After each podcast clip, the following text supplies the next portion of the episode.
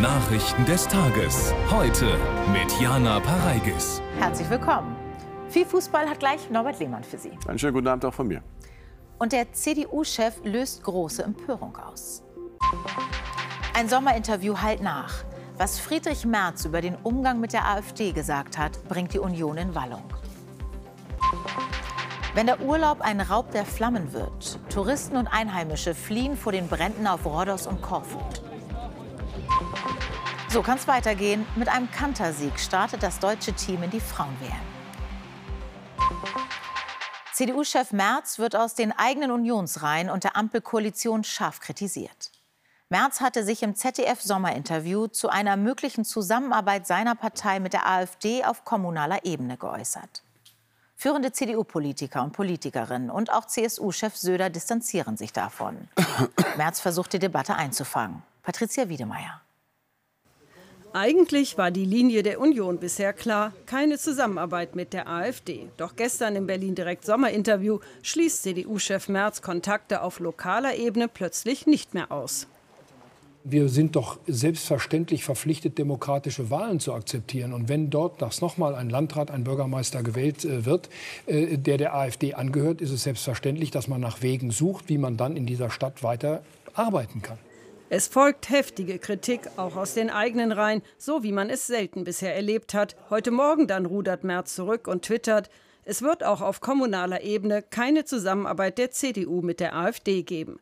Doch der Satz war gesagt, die Reaktion auch von der Schwesterpartei CSU lässt nicht lange auf sich warten. Wir sind ganz klar gegen jede Form der Kooperation mit der AfD. Egal ob auf europäischer, auf Bundes-, auf Landes- oder gar auf kommunaler Ebene.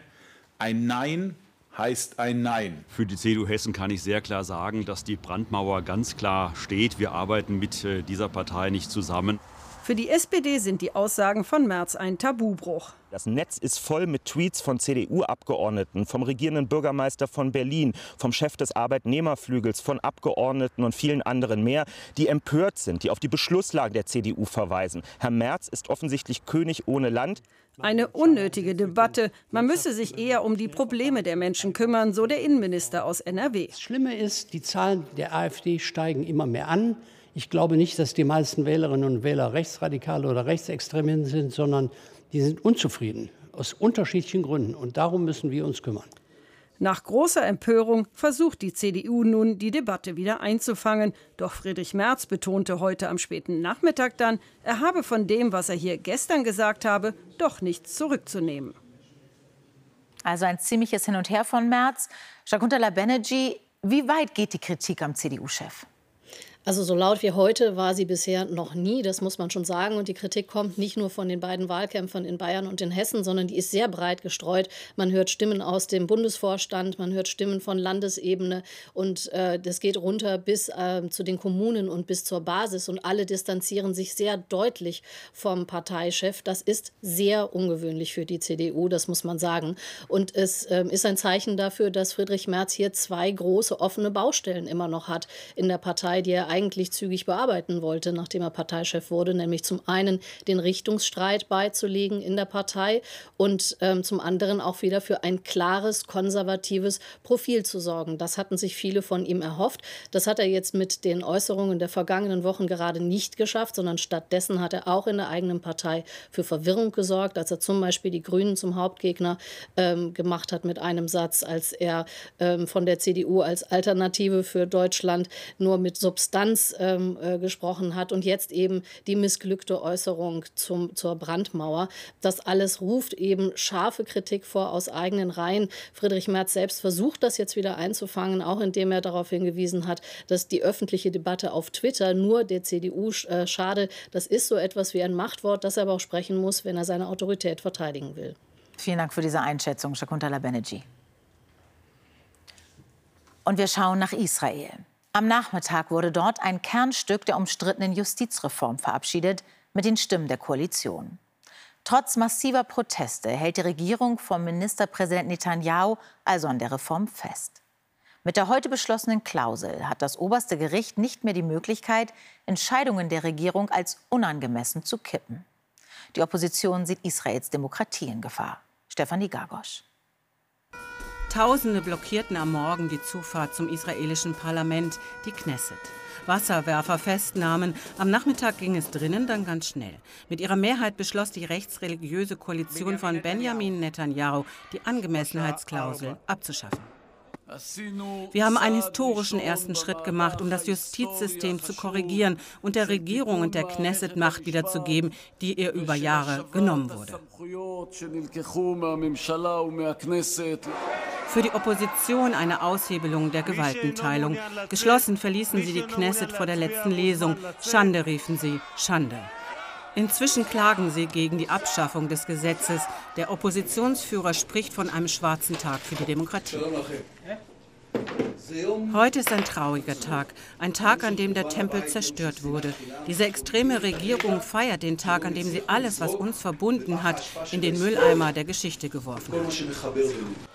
Währenddessen gehen die Demonstrationen weiter. Denn der erste Teil der sogenannten Justizreform sieht vor, den Gerichten die Möglichkeit zu nehmen, Entscheidungen der Regierung zu kippen, wenn diese nicht angemessen erscheinen. Das wollen sie nicht zulassen. Ich denke, die Demonstrationen werden noch intensiver. Ich hoffe nicht, dass es zu Gewalt kommt. Ich habe Angst um mein Land. Mein Land verliert nach und nach alles, was die Demokratie bewahren könnte, und ich habe Angst.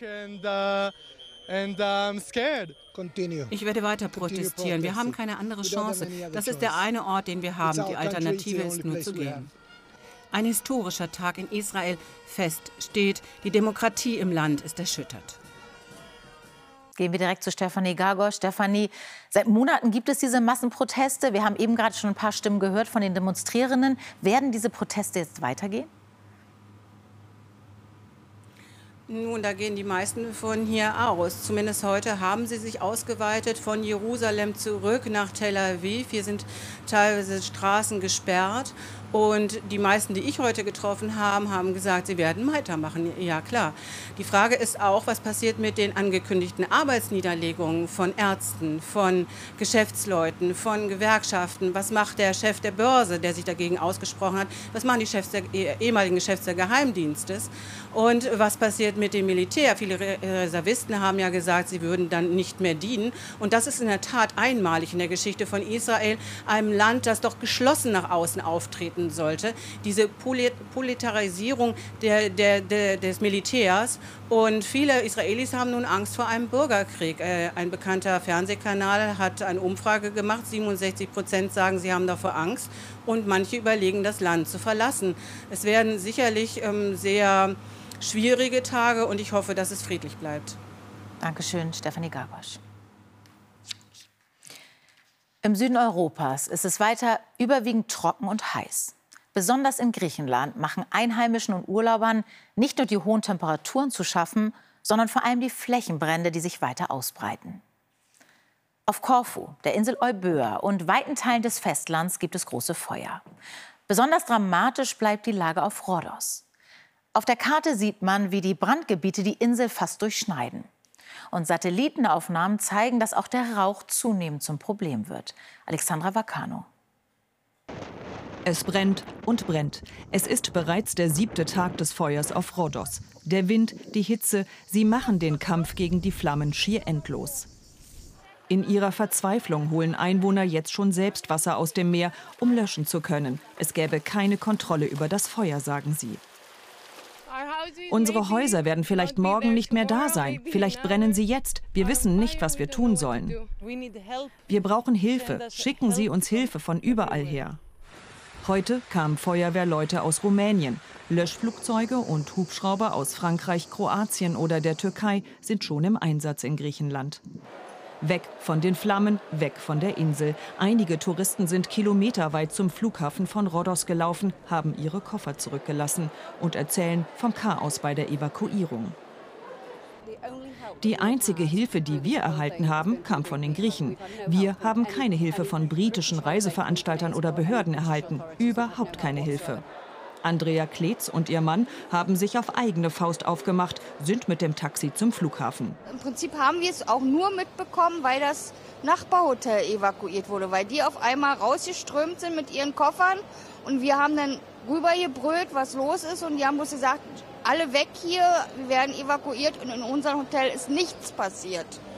Und für die, die erstmal in Turnhallen der Insel untergekommen sind, für sie gibt es von den Einheimischen Wasser, Matratzen oder Donuts. In dieser Situation ein kleiner Lichtblick.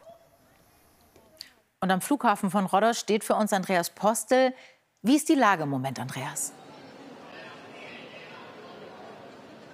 Nachdem sich hier in den vergangenen 48 Stunden am Flughafen chaotische Szenen abgespielt haben, sind heute den ganzen Tag über Flugzeuge gestartet, um Touristen nach Hause zurückzufliegen.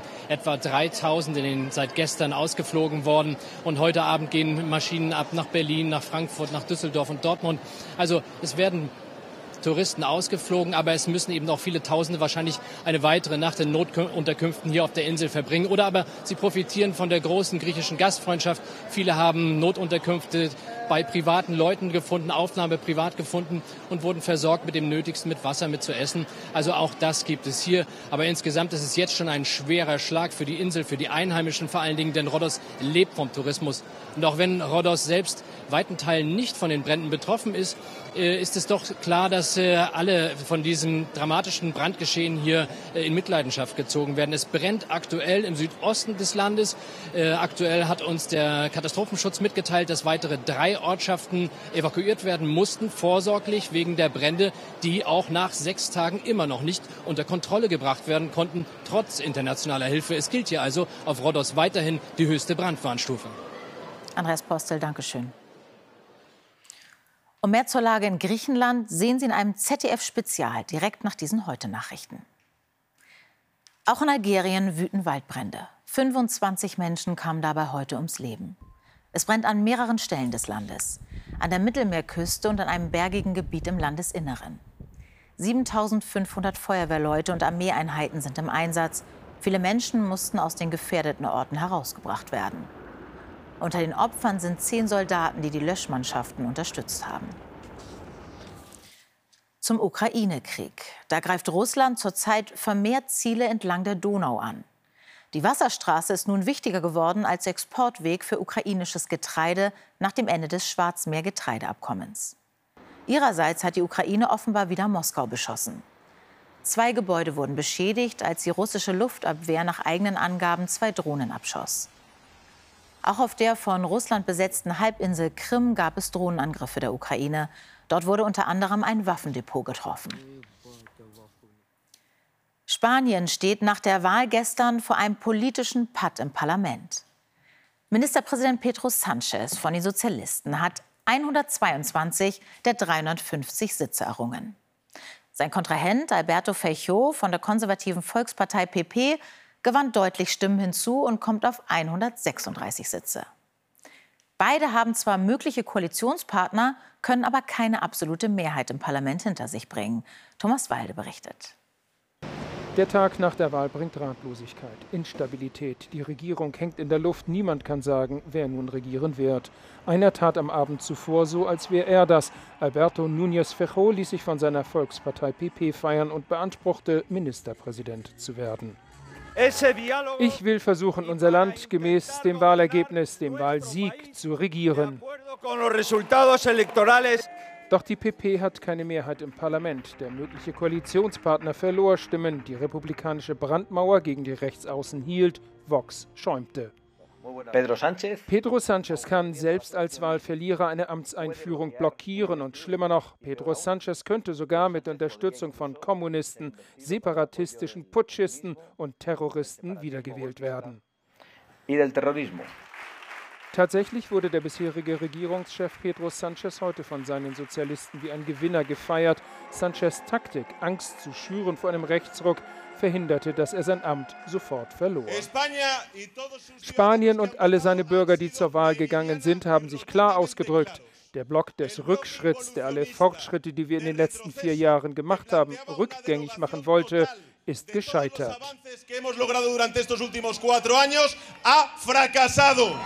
Die Spanier haben gesagt, was sie wollen, oder besser, sie haben gesagt, was sie nicht wollen. Nun müssen die Gewählten nur noch daraus eine Regierung machen. In Madrid ist für uns Anna Wasberg. Anna, steht Spanien jetzt vor einer langen politischen Hängepartie?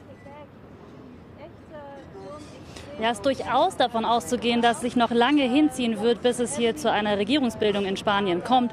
Und das in dem Land, das seit 1. Juli für sechs Monate die EU-Ratspräsidentschaft innehat. Jetzt geht es darum, wie rauskommen aus dieser Pattsituation. Das ist nichts Neues für Spanien, das gab es hier schon mal. Der konservative Fejro hat das Problem, dass er Vox, die extremen Rechten, braucht, um eine rechte Regierung zu bilden, um eine Mehrheit zu bekommen, aber keine andere anderen Parteien mit Vox zusammenarbeiten möchten. Pedro Sanchez hat da mehr Möglichkeiten. Er könnte mit den kleineren Splitterparteien zusammengehen und hat jetzt auch heute schon Abgeordnete von seinem bisherigen linken Koalitionspartner losgeschickt, um Gespräche, erste Gespräche mit den äh, katalanischen Separatisten zu führen. Wenn es jetzt keinem der beiden Parteichefs gelingt, erfolgreiche Gespräche zu führen, dann steht Spanien wohl eine Neuwahl bevor. Dankeschön, Anna Wasbeck. Die Ungleichheit in Deutschland wächst immer weiter, sagt linken Parteichef Schirdewan. Deshalb müsse der Sozialstaat armutsfest gemacht werden. Dazu haben die Linken ihre Pläne für mehr soziale Gerechtigkeit vorgelegt. Eine zentrale Forderung, ein gesetzlicher automatischer Inflationsausgleich für alle Löhne und Gehälter. Damit würden Reallohnverluste vermieden. Dotte Färber. Der Döner für 6 Euro. Die Preise sind gestiegen, die Inflationsrate ist weiter hoch. Da müssten Löhne und Gehälter mitziehen, und zwar automatisch per Gesetz, fordert die Partei Die Linke. Vor allen Dingen beruhigt das die Menschen, wenn sie wissen, jedes Jahr kriegen sie die Erhöhung äh, der Inflation ausgeglichen durch eine entsprechende Steigerung ihrer Löhne und Gehälter. Ein sogenannter Indexlohn, den es schon in einigen europäischen Ländern gibt. Bei Beschäftigten kommt die Idee überwiegend gut an. Ja, finde ich richtig, weil äh, es wird ja auch alles teurer und äh, dann sollten auch die Löhne dementsprechend angepasst werden. Beim Indexlohn wird meist ein Verbraucherpreisindex zugrunde gelegt, also bestimmte Waren und Dienstleistungen. Das Problem in der aktuellen Situation ist, dass die Verbraucherpreise stärker gestiegen sind als die Preise der Unternehmen in Deutschland. Und dann würden die Lohnsteigerungen zu hoch ausfallen. Und dann gäbe es eine große Gefahr von Beschäftigungsverlusten. Also Arbeitsplätze in Gefahr durch zu hohe Lohnkosten für die Unternehmen? Pro und Contra Indexlohn. In Zeiten starker Inflation wird neu diskutiert. Und jetzt kommen wir zur Fußball-Weltmeisterschaft, denn das war ja wirklich ein Traumstart für die deutschen Frauen. Ja, und das allen Unkenrufen zum Trotz das DFB-Team hochmotiviert, souverän und mit großer Spielfreude. 6 zu 0 hieß es am Ende gegen tapfere WM-Debütantinnen aus Marokko. Der bislang höchste Sieg bei dieser Weltmeisterschaft. Wenn's gilt, scheinen die deutschen Frauen voll da zu sein. Verteidigerin Katrin Hendrich als Flankengeberin und Alexandra Popp nach elf Minuten die Führung durch die Kapitänin. Pop darf ihre besondere Jubelgeste dann auch nach 39 Minuten zeigen. Das 2 zu 0 ein Kopfball, der allen physikalischen Gesetzen zu widersprechen scheint. Ja, am stärksten bin ich mit dem Kopf, egal in welcher Höhe. Torhungrig kommt das Team aus der Kabine. Gerade mal 21 Sekunden nach Wiederanpfiff belohnt sich Clara Bühl für ein starkes Spiel. Selbstsicher geworden setzt man die Marokkanerinnen weiter unter Druck. Dem 92. der Weltrangliste unterlaufen nun auch noch zwei Eigentore. Das Spiel Mitte der zweiten Halbzeit längst entschieden. Auch die Einwechselspielerinnen zeigen Biss. Lea Schüller zum 6 zu 0 Endstand. Das deutsche Team hat einen perfekten Turnierstart hingelegt und die Besucher in Melbourne mit seiner Spielfreude angesteckt. Von daher ähm, ja, sind wir zufrieden heute, nicht mehr und nicht weniger. Wir können das einordnen in alle Richtungen. Die geschlossene Teamleistung lässt hoffen für das zweite Gruppenspiel am Sonntag gegen Kolumbien. Im ersten Spiel des Tages bezwang Italien Argentinien knapp mit 1 zu 0. Erst in der 87. Minute fiel der spielentscheidende Treffer. Die zuvor eingewechselte Cristiana Girelli traf aus elf Metern per Kopf. Ein sehenswertes Tor und ein glücklicher italienischer Sieg. Sowas von souverän dagegen der Auftritt der Brasilianerin 4 zu 0 gegen Panama. Spielerischer Höhepunkt, die Ballstaffette zum 13-0 in der 48. Minute. Blitzschnell und technisch perfekt über fünf Stationen. Am Ende versenkt Bia Zanerato den Ball im Netz. Ja, wahrlich brasilianisch. Bei der Schwimm-WM in Fukuoka ist Anna Elend letztes Jahr noch WM-Zweite schon im Vorlauf über 100 Meter Brust ausgeschieden. Ins Finale schafften es Lukas Matzerath in derselben Disziplin und Angelina Köhler über 100 Meter Schmetterling. Beide erreichten Rang 5. Erster deutscher Erfolg bei der diesjährigen Tour de France der Frauen. Liane Lippert gewann völlig überraschend die zweite Etappe von Clermont-Ferrand nach Mauriac. Die 25-Jährige setzte sich im Massensprint nach 152 Kilometern vor der Belgierin Lotto Kopecky durch, die das gelbe Trikot verteidigen konnte. Ja, ein Etappensieg blieb ja den deutschen Männern bei dieser Tour de France in diesem Jahr verwehrt. Hm, danke, Norbert. Bitte. Wechselhafte Aussichten für die ganze Woche kommen gleich von Katja Hornefahr. Immer wieder gibt es Schauer und Gewitter zwischendurch auch Sonnenschein. Das Heute-Journal läuft um 21.45 Uhr mit Dunja Hayali. Auf Wiedersehen. Das war